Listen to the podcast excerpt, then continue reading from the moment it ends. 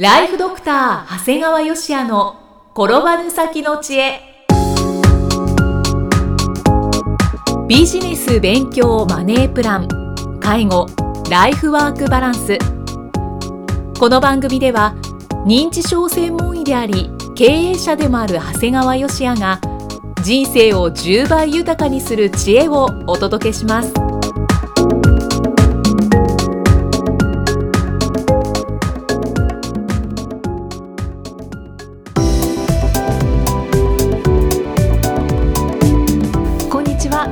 は、生きみえです。ライフドクター長谷川芳也の転ばぬ先の知恵。今回は第197回です。長谷川先生今回もよろしくお願いします。お願いします。今回はどのようなお話でしょうか？今回はねまあ災害時の寝袋っていう、お寝袋のお話、うん。はい。さんは寝袋は使ったことは？ないんですまあでもね考えてみるとね僕も寝袋使ったことあるって別に冬山登山やるわけじゃないから実際使ったことがあるわけじゃないんだよ外で、まあ、家の中では今からお話しするようにしたことがあるんだけど、はい。結構さ最近って台風だとか地震、大雪などで避難生活を余儀なくされてる人ってよくニュースとかで見ますよね。本当ですね。多くなりましたね。ね、でそんな時に問題となるのは睡眠と寒さ対策なんだよね、うんうん。これ突然体育館や行動で眠れって言ってもさ床は冷たくてさ、はい。で暖房も十分じゃなくてその毛布だけではこれ寒さも防げないよね。そうですね。冬はたまんないですね。うんね。でそんな時にねなんで、ね、寝袋が用意されてないのかなと不思議に思ってるんですよ。あまあ確かにそうかもしれない自分は寝袋が大好きではい。学生時代はもういつも自分の車に積んであってで学生時代ってなんとなくノリで友達には泊まっちゃおうとかってあるじゃんね、はいはい。でその友達に泊まるって言ったって友達にも下宿先だからそのね布団があるわけじゃないわけだから、うんだから自分でその寝袋で使ってたわけ。そうなんですね。でなんかね寝袋ってすごいふわふわしていてなんとなく潜り込んだ瞬間にほわーっと暖かくなるものだからすぐ眠れるんだよね、へえで暑さ寒さもこれチャックを開ければ自由自在だもんですから、すごい心地いいんですよ。そうか。使ったことはないけどでも、まあ、かなり寝心地がいいっていうのは聞いたことあります、そうでしょ？はい。だから我が家の娘たちも使ってみると心地がいいのか、うん。なんかなんとなくねなんか頭までチャックするとなんとなくこうどっかにか隠れたみたいな感じがあっていいのか、はいはい。でそのまま眠っちゃってでもう朝起きた時汗にまみれてたってことなんだよね ちょっと気をつけないとですね。そうそう。ただ何しろ寝袋ってその上軽いんだよね。軽くて収納性も抜群で、はい。折りたたむと本当スイカの大きさぐらいになるもんだから。だから収納場所全然取らないしで持ち運びも簡単ですから。はい。ですから我が家では、まあ、地震対策として体感温度マイナス15度の本格的な寝袋が家族5人分準備されてる、長谷川先生さすがですね。そう。だからまあ、まあ、大体ね名古屋の辺りでマイナス15度の そ外でもマイナス15度ってことはあんまりないんだけど。あんまりっていうかないですなよね。いんだけど それでも、えーこの寝袋の中でいたらちゃんと眠れるっていう本格的なものが5つ5人分用意されてる。いやもう本当長谷川先生らしいなって思います。この本格的なものを用意するっていうのがでまたこう品川の事務所にはちょっと泊まれるようにダブルベッドがあるんだけどもこれはい。1台しかないもんですから、うんうんまあ、時に3人以上で泊まる場合はあのじゃんけんをして、はい。負けると寝袋になるんですよね。そうなんですね、うん、ただまあ避難の際なんかは、まあ、あの地べたが冷たいし凸凹してますから、こういう場合は寝袋とセットでマットがあるというよりいいんでね。ヨガマットみたいな。もっとヨヨガマットより分厚い。あ分厚いもの、でそのそのマットと寝袋をセットであれば完璧です、ですからまあはい。皆さんも一人一セットの寝袋とマットを用意されてはいかがでしょうかって当然うちは用意されてるんですけど。そうですね。いやでも寝袋買おうかなっていう気になってきますね。いや買って置いとくだけでいいよ。そうですよね、うん、どこにだってできだから本当避難の時にすごくいいからね。ねうん私、登山しますしね。まあ登山でそのそのそれで寝るほどまでの登山はやめといた方がいいと思うよ。そうですかその寝ることよりも遭難の怖さの方があるよね。確かにそうですね、でここでそのまあ避難の時にことにもなるんだけどもいわゆる栄養学における三大栄養素っていうのがあるんだけども、はい。まあ、これ炭水化物と脂質とタンパク質なんだよね、だから高齢により食事の摂取量が減ってくるとあの従来はおかゆ中心の食事摂取だったんですけども今はおかゆだと炭水化物だけになるなって低タンパクになるもんですから、はい。最近は栄養補助剤としてこのタンパク質の元であるアミノ酸さらにそのビタミンやミネラルが含まれたあの栄養補助食品が用いられてるんです。実際医療の現場では。でそのでもなぜかその自然災害の被災者の方には大体おにぎりやパンしか配給されんよね。そうですね。でこれって栄養が炭水化物に偏りますから、だから要するに衛生環境が悪化している中やっぱり感染症にもかかりやすくなるもんだから、はい。これわずかでも良いものですからあの栄養補助食品も追加してもらえるといいなと思いますね。確かに大体これ量もかさばるものじゃないもんですから。すぐ飲めますしねそうそうだからまあ本当にあの寝袋だけじゃなくて、あのこれ肉体的精神的にも過剰なストレスにさらされている被災者の方にはそういった栄養補助食品も有効だなと思っていつもなんか見ながら寝袋と栄養補助食品あげるといいのになといつも思いながら見てるとなんか寒いところでおにぎりとパンねっていうのがあるから誰か考えつけばいいのにと思って。そうですね、うん。み見てるこっちもなんかねすごく気の毒だなって思いますよね。なるんだよね、はい。ただまあ食べればね当然排尿排便の処理も必要になりますよね。はい。でまあ当然行政の方もいろいろ努力していただいてると思うんですけど、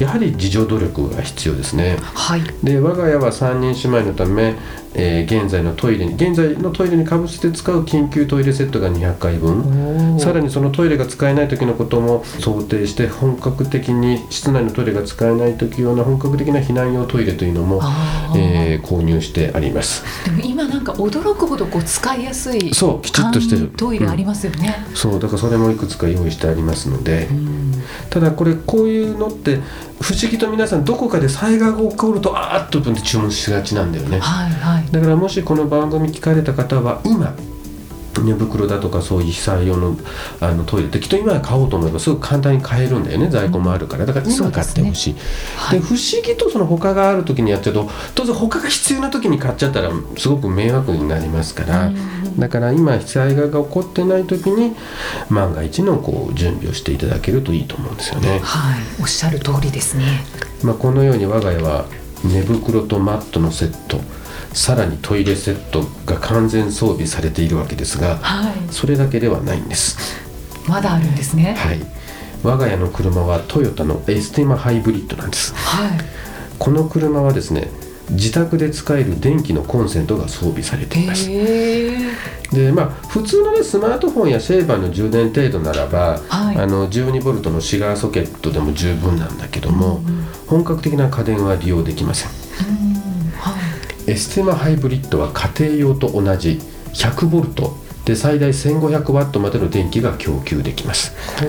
これはオプションじゃないんです、そうなんですね。はい、標準で 100V1500W のコンセントがコンソールボックスの後方、まあ、いわゆる2列目の中央席の前と、はい。そのサードシートの右側いわゆる外につ近いところに装備してますからはい。手軽に家電が使えるようになっています。へえすごい。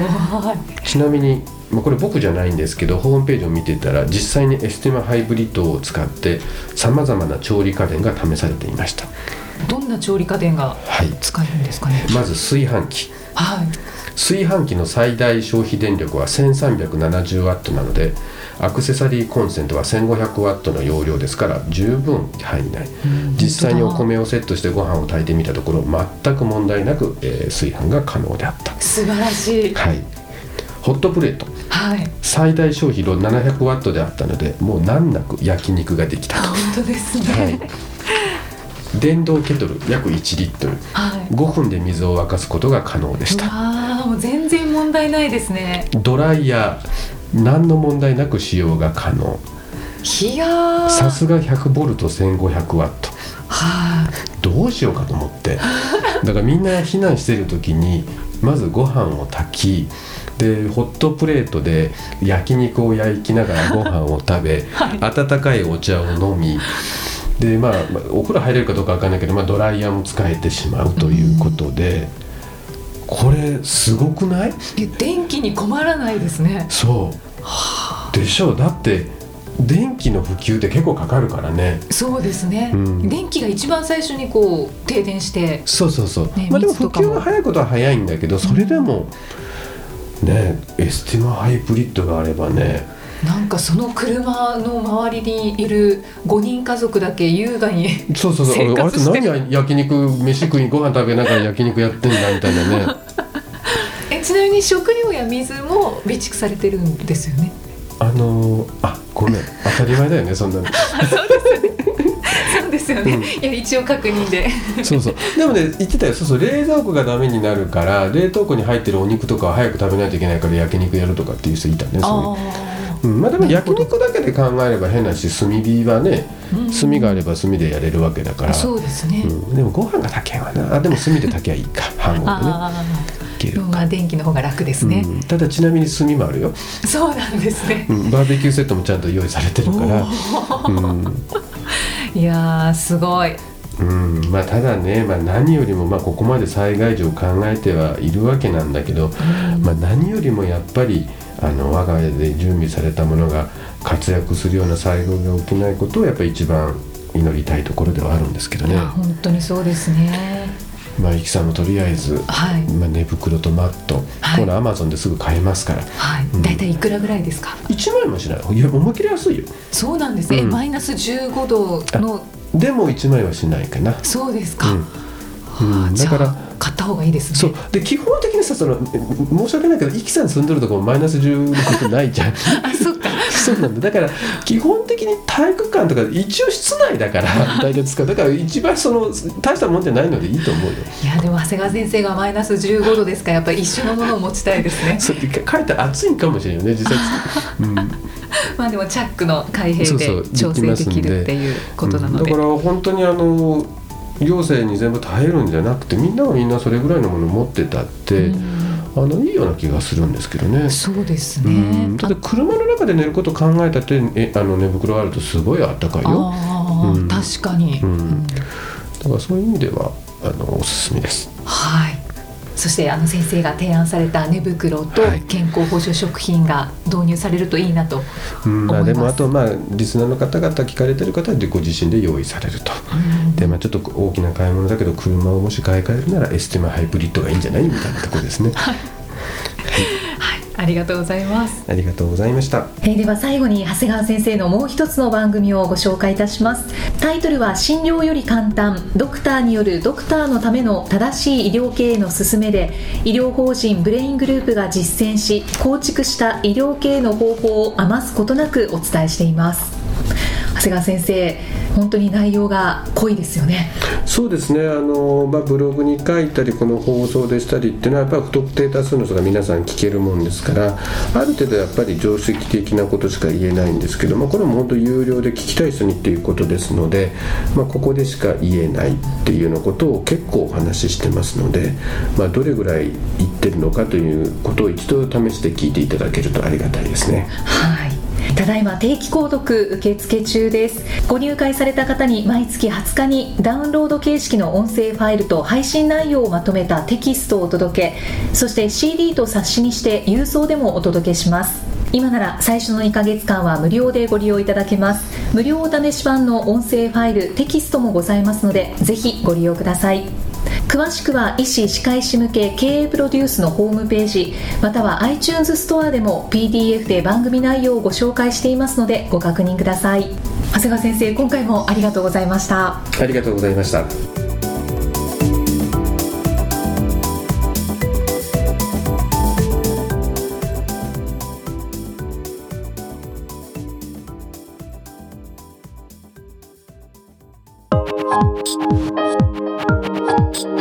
の放送はいかがでしたか？